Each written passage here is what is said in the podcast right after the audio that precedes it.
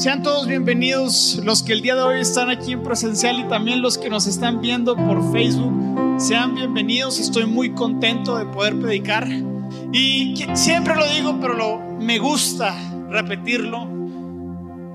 La acción que más anhelo hacer en mi vida es poder comunicar las maravillosas noticias del increíble personaje, Rey de Reyes y Señor de Señores que es nuestro Señor Jesucristo. He podido hacer muchas cosas en mi vida, no me, no me he retraído. He podido terminar la carrera, he podido empezar empresas, estoy haciendo la maestría y soy papá de dos increíbles hijos, casado, pero algo que me apasiona y me llena de propósito y expectativa es poder comunicar el mensaje más increíble y es el mensaje de Jesús. El mensaje de Jesús fue, un mensaje que fue delegado por el mismo Jesús a sus discípulos. A gente iletrada, gente que no tenía cultura, que no venía de abolengo, que no tenía el pedigrí para poder ser un gran comunicador. Pero eligió a 12 personas comunes y corrientes, como tú y como yo, que estuvieran dispuestas a entregar su vida por una causa mayor. Y si ahí nos detuviéramos y nos empezamos a preguntar la transformación de los doce discípulos. O sea, si te pones a pensar y en recursos humanos, no sé si alguien aquí trabaja en recursos humanos, o sea, los discípulos, para llevar la carga de compartir el mensaje más asombroso, pudiéramos decirle a Jesús, Jesús, reprobaste en recursos humanos. Porque ¿quién hubiera pensado que serían 12 muchachitos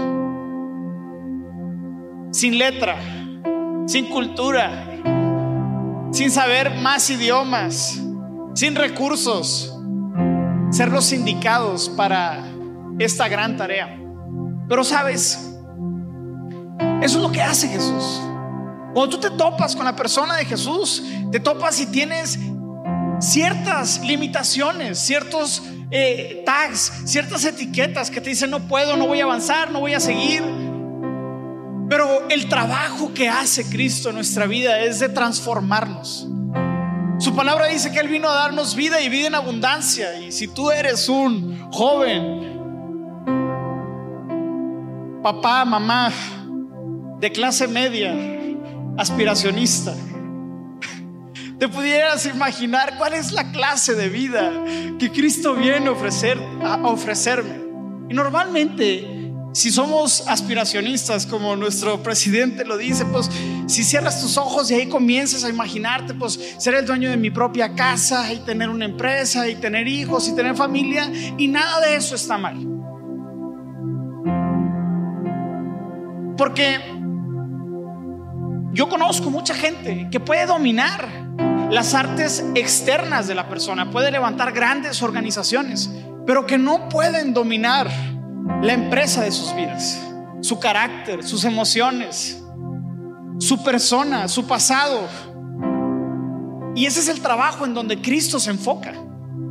Cristo viene a enfocarse en nuestras vidas y a traer renovación, restauración, transformación. Y esa es la increíble y maravillosa vida que Cristo viene a ofrecerte una vida increíble, una vida sin límites, una vida llena de, de grandes y grandes retos donde uno mismo tiene que aprender a humillarse a sí mismo y dejar que Cristo sea el autor y el que escriba y el que reescriba nuestra vida. Porque parte de lo que limita nuestro futuro es que la manera en la cual tú y yo estamos leyendo los capítulos anteriores de nuestra vida tienen pigmentos y un lenguaje tal vez de víctima, víctima del pasado. Una acción que sucedió que te limita y no te deja avanzar y te sientes como si estuvieras atado de pies y de manos. Y me llegara a preguntar, si Cristo viene a transformar nuestro interior y viene a darnos vida y vida en abundancia, ¿por qué muchos de nosotros no lo vivimos? ¿Es responsabilidad de Dios o mía de poder comenzar a vivir la clase de vida que Dios viene para traernos a nosotros. Se ha dicho que Y el título que el día de hoy te quiero comunicar es ¿Cómo dejar mi pasado atrás? Porque no puede haber transformación si primeramente no hay perdón. No puedes avanzar sin primero desenredas las ataduras que tienes en tu vida. Así que el día de hoy vamos a profundizar en en unas historias increíbles en la palabra de Dios. Y mientras yo estoy predicando, el Espíritu Santo va a estar hablando a tu vida y va a traer ciertas cosas en tu vida, de tu pasado, con tu relación con tus papás, con tu mamá, con tu jefe, o el joven en la escuela que te decía, no puedes, eres un inútil, no vas a poder, no te vas a poder. O en el dado caso, puedes ser la otra persona que en el pasado tuvo mucho éxito. Y tuviste tanto éxito que te quedaste ahí, papacito y no puedes avanzar y recuerdas tu pasado y los ayeres. Pero para que haya transformación tienes que aprender a dejar tu pasado atrás. En Mateo 11, 28 y dice, luego dijo Jesús, vengan a mí todos los que están cansados y lleven cargas pesadas y yo les daré descanso. Pónganse mi yugo Déjenme enseñarles porque yo soy humilde y tierno de corazón y encontrarán descanso, descanso, el verdadero descanso para el alma. Pues mi yugo es fácil de llevar y la carga que les doy es liviana. Así que, ¿por qué no me acompañas orando? Dios, gracias por el increíble placer de poder escuchar tu palabra y ser transformados te pido el día de hoy, Señor, que seas tú el quien trabaje en la vida de cada corazón y que cada uno de nosotros entienda y comprenda que tienes un futuro y una mejor esperanza de lo que estamos viviendo. Que nuestra realidad, Señor, no sea nuestra cárcel. Y que nuestro pasado, nuestras cadenas, Señor, que podamos entender, Señor, que se vienen grandes planes y propósitos para nuestra vida, Señor. Ayúdanos a enfrentar nuestro pasado, dejarlo atrás para vivir la vida expansiosa que tú tienes para cada uno de nosotros. Y toda la iglesia dijo, santos. Es broma.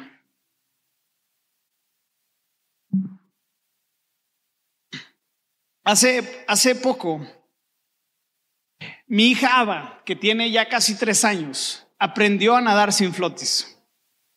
Cuatro, cuatro años. Tiene tres y va a cumplir cuatro.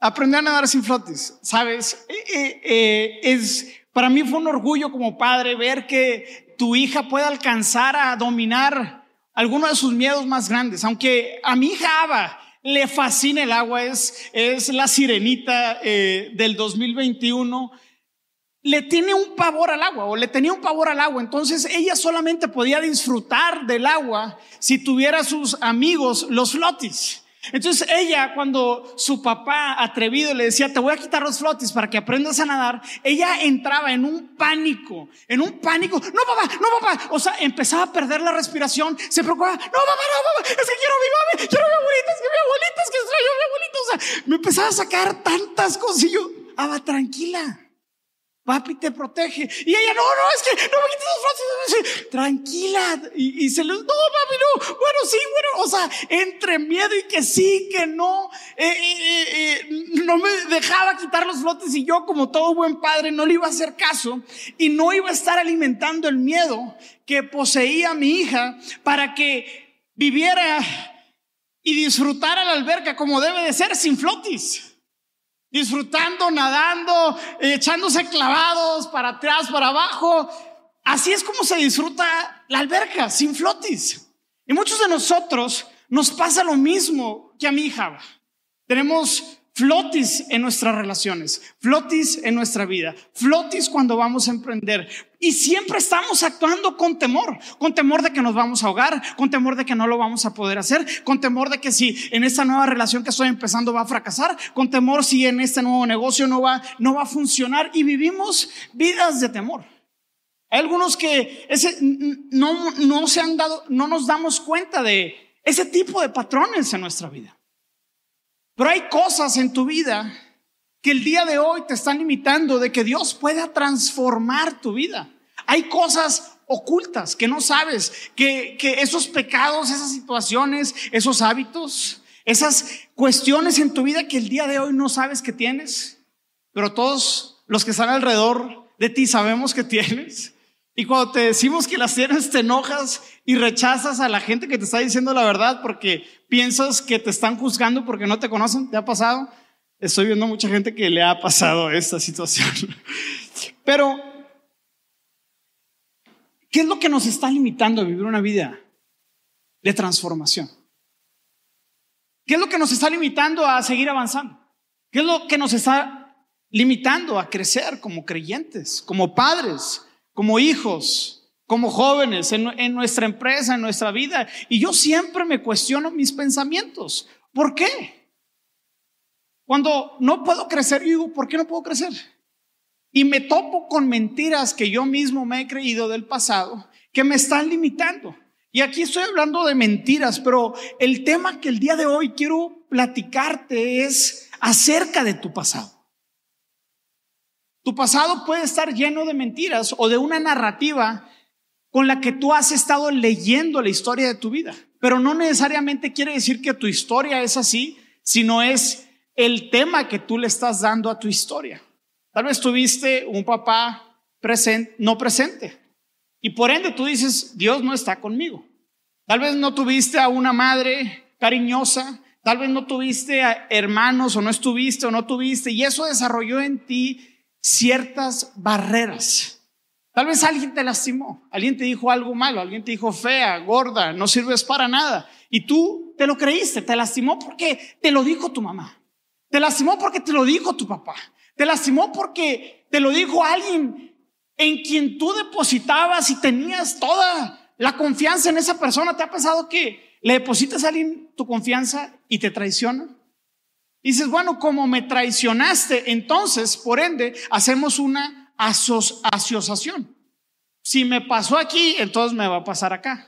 Si ya me sucedió eso en el pasado, entonces se va a repetir la historia. Y esto que te estoy platicando sucede mucho en nuestro caminar, como creyentes o como no creyentes. Pero el día de hoy quiero hablarte acerca de una historia y acerca de una medicina que es no popular entre nuestra sociedad. Pero es una medicina que Cristo nos la ha enseñado y es gratuita. Cuesta mucho. Esta medicina cuesta mucho. Y esta medicina se llama el perdón. La palabra perdón viene de la palabra afiemi, que significa apartar. Entonces, lo que Dios hizo con nosotros es apartarnos de nuestro pecado, apartarnos de lo que nos estaba haciendo daño, apartarnos de la condenación eterna para después poder ser libres. Nos apartó, o sea, nos perdonó. Eso quiere decir que te apartó y te puso aparte para que pudieras ser libre y vivir la vida que Dios te llamó a vivir.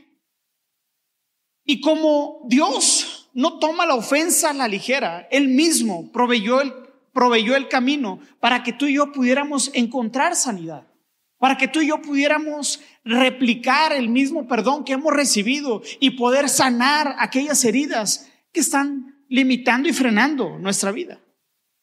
Cuando nosotros pecamos, ofendemos o lastimamos a alguien, siempre ocurre en dos direcciones. La primera dirección es la dirección vertical.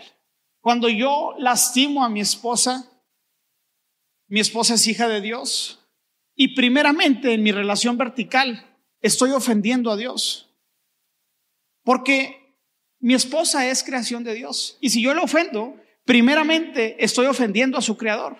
Entonces, cuando existe una ofensa, primero ofendo a Dios y en, segunda, en, en el segundo lugar está el ofensor o el ofendido. Y en tercer lugar, la Biblia nos presenta un tercer personaje que es la persona de Jesús que viene a tomar nuestro lugar, que necesitaba castigo y nos trae libertad. Pero también la ofensa sucede en el plano vertical. Después de que yo ofendí a Dios, yo ofendo a una persona, a una persona real, a una persona que existe. O en otras ocasiones, nosotros somos los que recibimos la ofensa del número dos de un ofensor. Pero la Biblia también proporciona un tercer personaje, que es la persona de Jesús. Que Él viene y te dice, mira, yo, yo te he perdonado. Y así como yo te he perdonado, ahora tú puedes perdonar a los demás. Y vamos a leer una historia muy interesante que está en Mateo capítulo 18. Así que si no has leído tu Biblia en casi una semana, pues fue tu día de suerte porque voy a leer como 14 versículos. Luego Pedro se le acercó y le preguntó, Señor, ¿cuántas veces debo de perdonar a alguien que peca contra mí? Siete veces. Pedro dijo, me voy a ganar un lugar en el trono con esta respuesta. Y Jesús le dijo, siete veces no, Pedro, sino setenta veces siete. Por lo tanto, el reino, escucha bien, del cielo se puede comparar a un rey que decidió poner al día las cuentas con los siervos que le habían pedido prestado dinero. En el proceso le le, trajeron a uno de esos deudores que le debía millones de monedas de plata. ¿Y qué dice conmigo? ¿Qué dice ahí? No podía. A ver otra vez. No podía pagar. No podía pagar. Hay acciones que te han hecho con las que no puedes pagar lo que te hicieron. Hay acciones que has hecho que nada de lo que hagas va a traer remedio no vas a poder pagar. Esa es una realidad. Si yo lastimo a alguien físicamente, puede haber, puede ser que esa, eh, de esa lastimadura nunca te vas a poder reparar. Y si te reparas, quedan algunas cicatrices. Así que su amor de no que lo vendieran junto con su esposa, sus hijos y todo lo que poseía para pagar la deuda. El hombre cayó de rodillas ante su amo y le suplicó, por favor, tenme paciencia y te lo pagaré todo. Entonces el amo sintió mucha lástima por él y lo liberó y le perdonó la deuda. Pero cuando el hombre salió de la presencia del rey, fue a buscar también, fue, a buscar a un compañero, también siervo, que le debía unos cuantos miles de monedas de plata. Lo tomó del cuello y le exigió que le pagara de inmediato. El compañero cayó de rodillas ante él y le rogó que le pidiera un poco más de tiempo. Ten paciencia conmigo y yo te pagaré, le suplicó. Pero el acreedor no estaba dispuesto a esperar. Hizo arrestar al hombre y lo puso en prisión hasta que pagara toda la deuda. Cuando algunos de los otros siervos vieron eso, se disgustaron mucho. Fueron ante el rey y le contaron todo lo que había sucedido. Entonces el rey llamó al hombre que le había perdonado y le dijo, siervo malvado, te perdoné esta tremenda deuda. ¿Por qué no? Porque me lo rogaste. ¿No deberías ¿No deberías haber tenido compasión de tu compañero, así como yo tuve compasión de ti? Entonces el rey, enojado, envió al hombre a la prisión para que lo torturaran hasta que pagara todo, toda la deuda. Eso es lo que les hará mi Padre a ustedes si se niegan a perdonar de corazón a sus hermanos. Jesús agrega un adjetivo de corazón. Porque hay veces que puedes perdonar a alguien, ah, sí te perdono, pero no es de corazón. Jesús nos está dando un remedio para poder sanar nuestra alma y para poder dejar nuestro pasado atrás. Y el único camino para la trascendencia se llama el perdón. ¿Qué pasa cuando no perdonamos? Cuando no perdonamos comenzamos a alimentar sentimientos de odio. Comenzamos a resentirnos contra las personas que normalmente más amamos, porque las que más amamos son las que más nos lastiman. Nuestro esposo, nuestro, al, que le hemos trabajado toda la vida y, de la noche a la mañana nos despide y nosotros te entregué la vida. Y, ahora sí me despides, pues sí. Adiós, papacito. ¿Y qué, qué pasa? Crece odio. No, es que todos los patrones son iguales. Comienza a haber división en la familia. Lo que empieza con una discusión sencilla comienza a crecer y a crecer y luego empiezan las derrotas económicas, las enfermedades, porque el enojo es una de las principales causas de la enfermedad. La ira, el enojo, el disgusto, el, guardar celos en contra de alguien, produce enfermedad, aumenta la presión sanguínea y con el tiempo provoca un deterioro en las arterias. Se eleva el pulso cardíaco y se genera la taquicardia. Aumenta la producción de, sustancias químicas como la adrenalina. Se desequilibra el sistema inmunológico. Se provocan contracturas, dolores musculares y jaquecas. Para todos estos remedios, váyase finí. Se acelera la Víctor, te la debo. Se acelera la respiración, provocando que el corazón bombee con más intensidad. Aumenta el riesgo de padecer algunas enfermedades como gastritis, colitis y dermatitis. Esto es una realidad. Padeces de gastritis, de colitis. Es probable que tengas problemas no resueltos de tu pasado. Hay un artículo que lo voy a leer muy rápido del doctor Steven Stanford y dice, la falta de un doctor, ¿eh?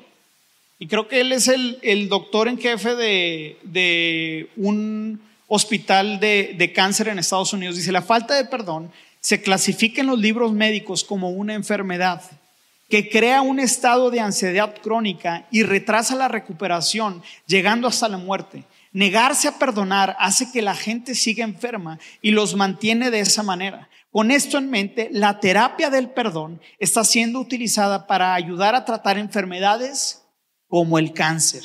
Es importante para el tratamiento de heridas o trastornos emocionales porque pueden obstaculizar las reacciones de los tratamientos, inclusive la voluntad de seguir con el tratamiento. De todos los pacientes con cáncer, el 61% tiene problemas para perdonar y de ellos más de la mitad son graves de acuerdo con, las investigaciones del doctor Michael Barry. Todo lo que causa el no perdonar. Y Jesús nos da la medicina para no necesitar todos los tratamientos con las que el hombre busca sanar sus heridas con las que buscamos remediar las cosas del pasado. Entonces las heridas de estos verdugos o de estas manifestaciones de no perdonar se, se generan la venganza, la frustración, la amargura, el odio, la tristeza, el dolor. En el caso de Ava ya no me quiero meter a la alberca con papá porque me tira y no me pone mis flotis, ya no quiero ir a ese lugar porque nada más me critican y comienzas a solamente segregarte y a frenar la bendición de lo que Dios quiere hacer en tu vida por una falta de perdón. Y quiero platicarte en mi testimonio personal. Quiero abrirte mi corazón. Yo a los seis años gané un premio. Creo que es el único premio que he ganado en mi vida. Y es el premio de la alegría. Hasta se lo sacaron de la manga ahí.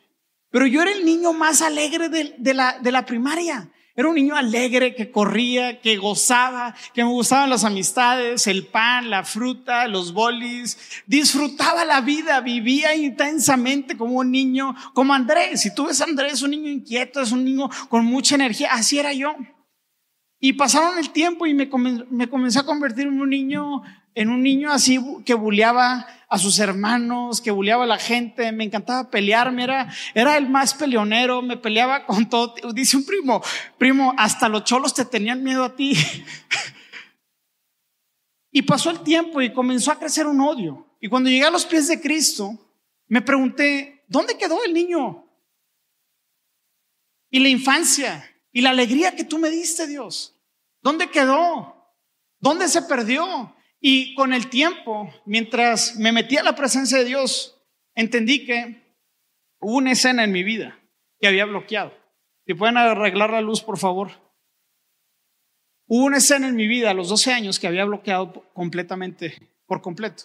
A los 12 años, nosotros nos habíamos regresado a la ciudad de Monterrey, de, Monterrey a San Pedro, como clase media aspiracionista que quería salir adelante y mi papá puso una ferretería, dijo, aquí casi no hay ferreterías, voy a poner una ferretería. Y normalmente no tienes recursos humanos cuando vas iniciando y no ves el trasfondo que tiene la gente. Y se contrató personal. Y uno de esos era un tremendo. Uno de esos era, tenía perfil de abusador. Y de repente, de ciertas maneras extrañas, me tocaba yo, ¿qué, qué te pasa? ¿Qué haces? Estás invadiendo mi, mi, mi privacidad. lo que es mío. Y una vez, donde me dice, vente, vamos a, a la bodega que tenemos aquí al lado. Y ya, pues yo dije, pues sí, tenemos una bodega, vamos a ir a cargar un material y lo vamos a entregar. Me dice, abre la, abre la, la bodega, la abro. Me dice, cierra la bodega. Y yo, ¿para qué? Me dice, ciérrala. Yo dije, ah, pues para que la gente no vea que tenemos una bodega y luego roben. 12 años no, no piensas mal, ¿no? Y mientras voy cerrando la bodega, esta persona me agarra, me tumba y quiere violarme, tocarme, forcejeando conmigo como 5 o 10 minutos, bajándome el pantalón. Aunque no pasó a mayores esta situación, produjo algo en mi vida. Me robó mi, mi infancia. Me robó la alegría. Y desde ahí comencé a tener un rencor hacia la gente y, yo molestaba a mis hermanos y, después me pongo a pensar, ¿por qué odiaba tanto a mis hermanos? A, mis, a, los que yo debería de cuidar, son a los que yo perjudico más. Y entendí con el tiempo que había algo en mi pasado que no había sido sanado que no había sido remendado. Y hay muchos en nuestra vida que seguimos con esas ataduras, que seguimos con esos resentimientos. Tal vez alguien abusó de ti. Dicen que el, el, 25% de las mujeres son acosadas o violadas.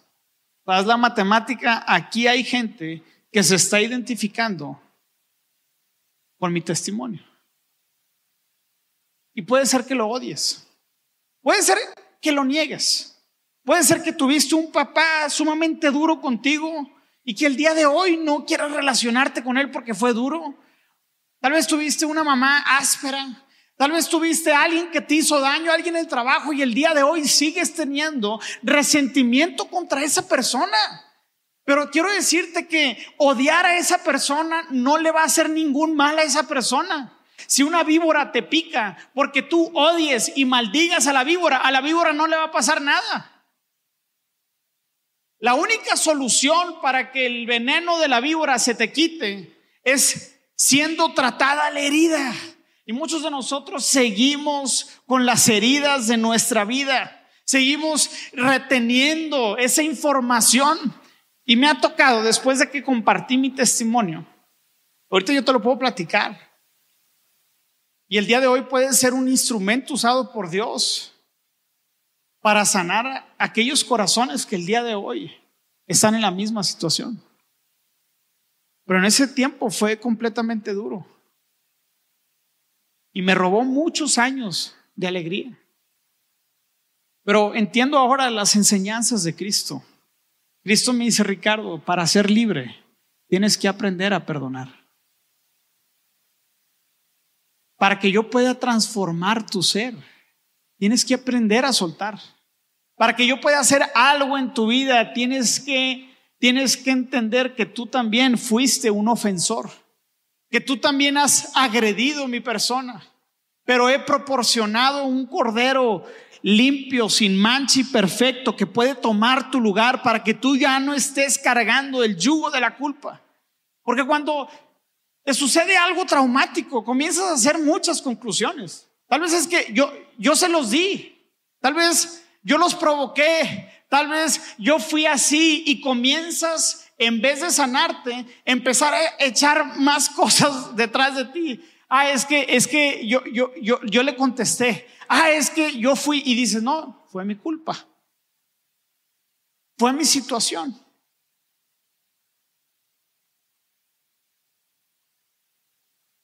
Si me pueden apoyar con el piano y, ¿sabes? Algo que me encanta de la Biblia es cómo es que Dios te transforma. Cómo es que Dios comienza a transformar tu vida. Pero para eso, Él siempre te pide que te enfrentes a tu pasado. Y esto lo podemos ver en diferentes personajes de la Biblia. Si tú y yo nos vamos a la vida de Moisés, Moisés estaba en el desierto, 40 años siendo fugitivo de dónde? De su pasado. ¿Y a dónde Dios lo manda? ¿Cuál es el primer paso que Moisés tiene que hacer? Regresar a Egipto. Y él dijo, Dios, pero cuando voy a regresar me van a decir, ¿quién soy yo? Un asesino. Pero era el único camino para la transformación. Cuando tú y yo escuchamos y vemos las cartas de Pablo, muchos de nosotros no entendemos el contexto de Pablo. Cuando Pablo dice, soy el menos digno de poder ser llamado apóstol, era porque él seguía cargando con situaciones de su pasado. Él había sido un perseguidor de la iglesia. Había perseguido brutalmente a la iglesia. Era un hombre agresivo, furioso, lleno de ira, que incluso presenciar la muerte de un joven inocente a pedradas a Esteban no le removió ni un centímetro su vida para cambiar de dirección. Dijo, esta es la vida que yo quiero. Aprisionar, matar, castigar, ridiculizar a todo aquel que crea en el nombre de Jesús. Imagínate cómo perdonar todo eso en ti. Pero años después lo vemos transformado. Años después vemos a un Pablo que, que decía, para mí el sufrir es Cristo. Representa un privilegio poder ser sufrir. Y tú dices, ¿cómo? ¿Cómo, cómo, Dios convirtió a un ex asesino, a un ex impulsivo, en un hombre que amaba, se interesaba y buscaba el bien de los demás? Pablo tuvo que aprender el arte de poderse perdonar. Y lo entendió cuando se topó con Cristo mientras iba camino a Damasco. Y una luz brillante, llena de amor, le dijo, Saulo, ¿por qué me persigues? Y él no se podía explicar lo que estaba sucediendo. Si tú y yo pudiéramos decir Jesús con todo el poder, pues pudo aniquilar a quien lo perseguía, pero el amor de Cristo se derrama aún en aquellos que están persiguiendo el día de hoy a la persona de Jesús. Y, la vida de Pablo me fascina, porque es un hombre que aprendió a perdonar. Así que, si el día de hoy estás estancado, si el día de hoy volteas atrás y dices, soy la misma persona de hace 20 años, tengo los mismos malos hábitos, tengo las mismas malas relaciones, mis negocios nunca pueden seguir prosperando. Puede ser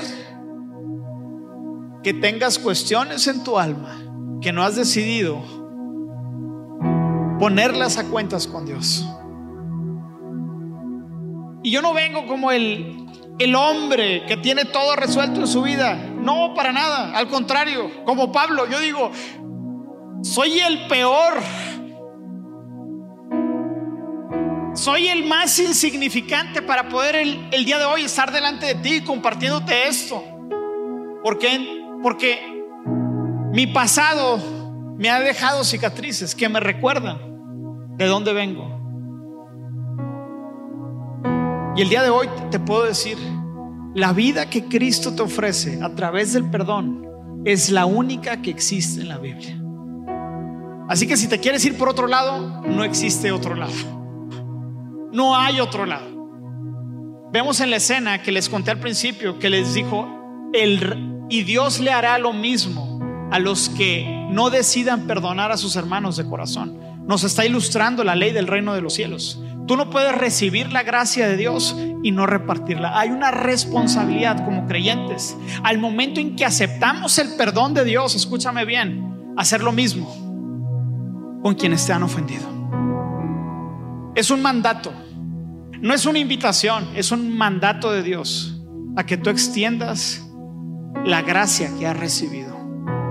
Así que te quiero decir que no te queda de otra, amigo. El único camino que tienes el día de hoy es de perdonar, de decirle sí, Jesús, decido transitar el mismo camino que tú marcaste. Que tú dijiste, Señor, perdónalos porque no saben lo que hacen.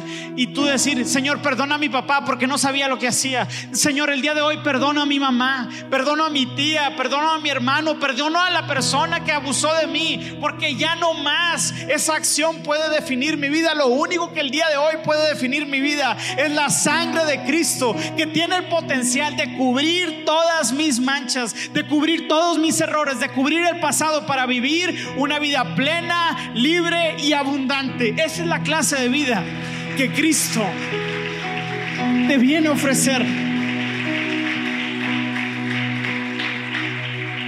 Cuatro principios básicos que los voy a decir en menos de dos minutos. Número uno, primero debes entender que Dios te amó tanto que envió a su Hijo a morir por tus pecados. Tú eras un pecador y merecías la muerte. Si no entiendes este primer paso, no te puedes ir al segundo. En Romanos 5:10 dice, pues, como nuestra amistad con Dios quedó restablecida por su Hijo, ¿cuándo? ¿Cuándo? Cuando todavía éramos enemigos. Con toda seguridad seremos salvos por la vida de su Hijo. Número uno, eras un pecador detestable. Punto. Yo lo soy, tú lo eras, y ese es nuestro punto de partida. Número dos, así como has recibido el perdón de Dios por medio de la sangre y sacrificio de Jesús, tú ahora estás habilitado para hacer lo mismo. Número tres, eres un ofensor. Has ofendido a Dios, pero también a tu prójimo. Tienes que ponerte a cuentas con quienes has ofendido. Yo tuve que pedirle perdón a mis papás Tuve que sentarme con mis hermanos, con cada uno de ellos. Tengo 11 hermanos. Me tomó varios años.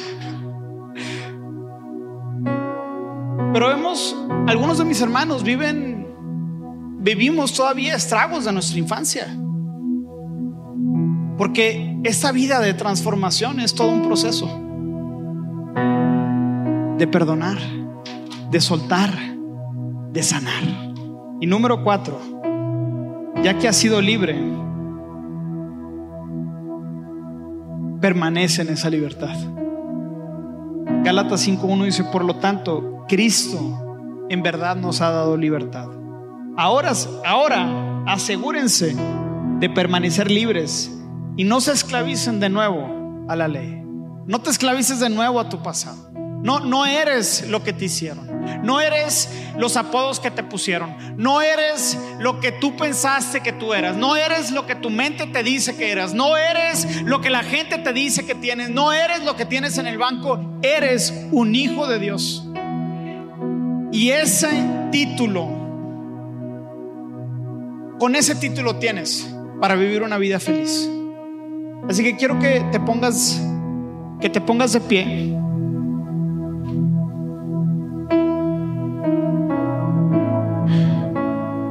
Y ahí puesto de pie, vamos a hacer dos cosas. Número uno, aquellas personas que no han decidido perdonar y aceptar a Jesús en su corazón lo van a hacer el día de hoy. Van a decir, Dios, quiero que vengas a mi vida y me perdones. Y número dos, hay aquí gente que tiene que perdonar. Yo no sé a quién tienes que perdonar. Pero mientras yo hablé, Dios te trajo momentos específicos en tu vida que son, que tienes que soltarlos. Tal vez fue algo que sucedió hace años, pero tal vez es algo que hiciste la semana pasada, algo que te hicieron. Así que yo quiero que inclines tu rostro. Y mientras inclinas tu rostro, quiero pedirte si el día de hoy quieres entrar en una relación correcta con Cristo, que hagas esta oración conmigo. Señor Jesús, el día de hoy reconozco que eres el único camino para perdonar mis pecados. El día de hoy me pongo a cuentas contigo, pidiéndote perdón, pero también reconociéndote como mi único Salvador y Señor. Te pido que perdones mi vida, En el nombre de Jesús. Amén. Dale un fuerte aplauso al Señor, por favor.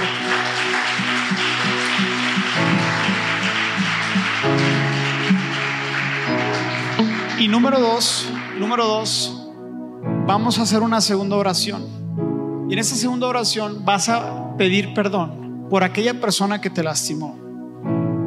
Y saliendo de aquí, vas a pedirle perdón a aquella persona que tú lastimaste.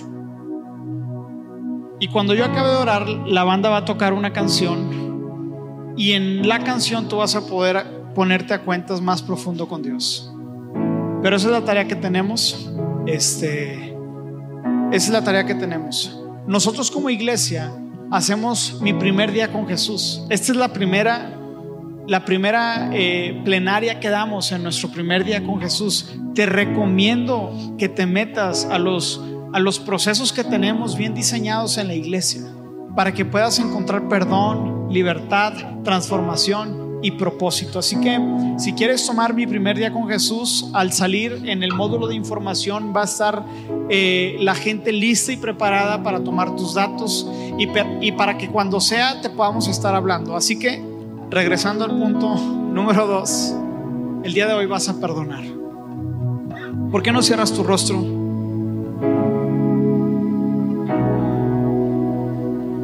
y me acompañas en esta oración. Señor, el día de hoy ya no más quiero cargar con las heridas del pasado. El día de hoy decido perdonar a mi tío, a mi papá, a la persona que abusó de mí, me dijo algo, me agredió. El día de hoy me pongo a cuentas contigo y así como he recibido de tu perdón, el día de hoy quiero entregarlo, quiero soltar, iglesia, suelta el día de hoy en el nombre de Jesús esa carga. Jesús dice, porque mi yugo es fácil de llevar.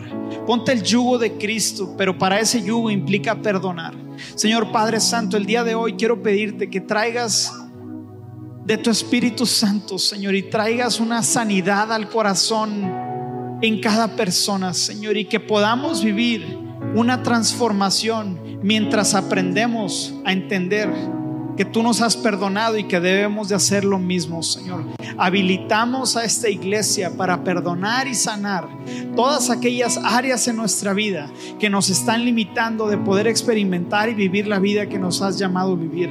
Bendigo a tu iglesia en el nombre de Cristo Jesús. Amén.